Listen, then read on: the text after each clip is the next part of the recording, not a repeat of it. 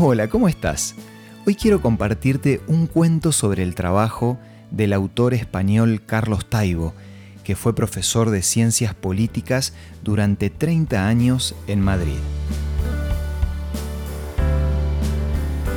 Esto es Una luz en el camino, una breve pausa para reflexionar, con el licenciado Santiago Paván. En un pueblo de la costa, un paisano estaba medio dormido al lado del agua cuando se le acercó un turista y después de hablar un rato le preguntó, ¿Y usted de qué trabaja? Soy pescador, le respondió el lugareño. Uy, me imagino que es un trabajo muy duro y supongo que trabaja muchas horas al día.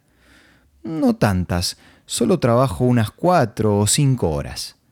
En ese momento el turista no podía creer lo que estaba escuchando, así que siguió preguntando. ¿Tan pocas horas? ¿Y qué hace con el resto de su tiempo?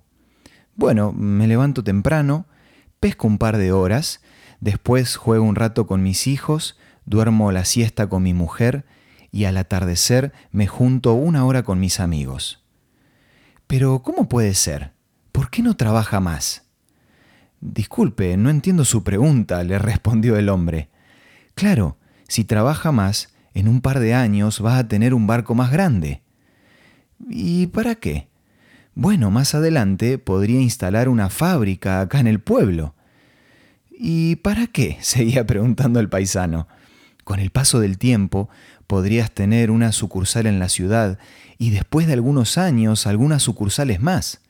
Las acciones de su empresa podrían cotizar en bolsa y llegaría a ser un hombre inmensamente rico. Pero ¿y todo eso para qué?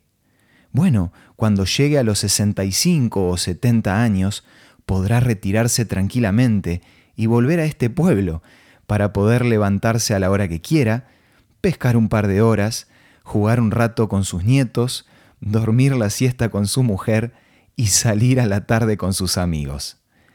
El autor de este cuento usa esta historia para hablar acerca del peligro de tener el trabajo como la fuente última de satisfacción en la vida. Pero creo que también la podemos usar para evaluar en qué y en quién estamos invirtiendo nuestro tiempo. El trabajo y las ganas de progresar son cosas que nunca deberían faltar. Pero no nos podemos olvidar que tenemos que valorar a las personas sobre las cosas. Muchos se pasan la vida entera buscando un mejor pasar económico, pero en ese camino terminan perdiendo la bendición de disfrutar de las personas. La buena noticia es que todavía hay tiempo para cambiar, porque como dice Proverbios 16:9, el corazón del hombre piensa su camino, mas Jehová endereza sus pasos. Hoy me gustaría recomendarte la revista Evidencias, que te ofrecemos gratuitamente y podés solicitarla de la siguiente manera Envíanos un WhatsApp al 1162 26 12 29 o búscanos en Facebook como Una Luz en el Camino. La revista Evidencias te va a dar equilibrio en todas las áreas de la vida, un día a la vez. Esto fue Una Luz en el Camino.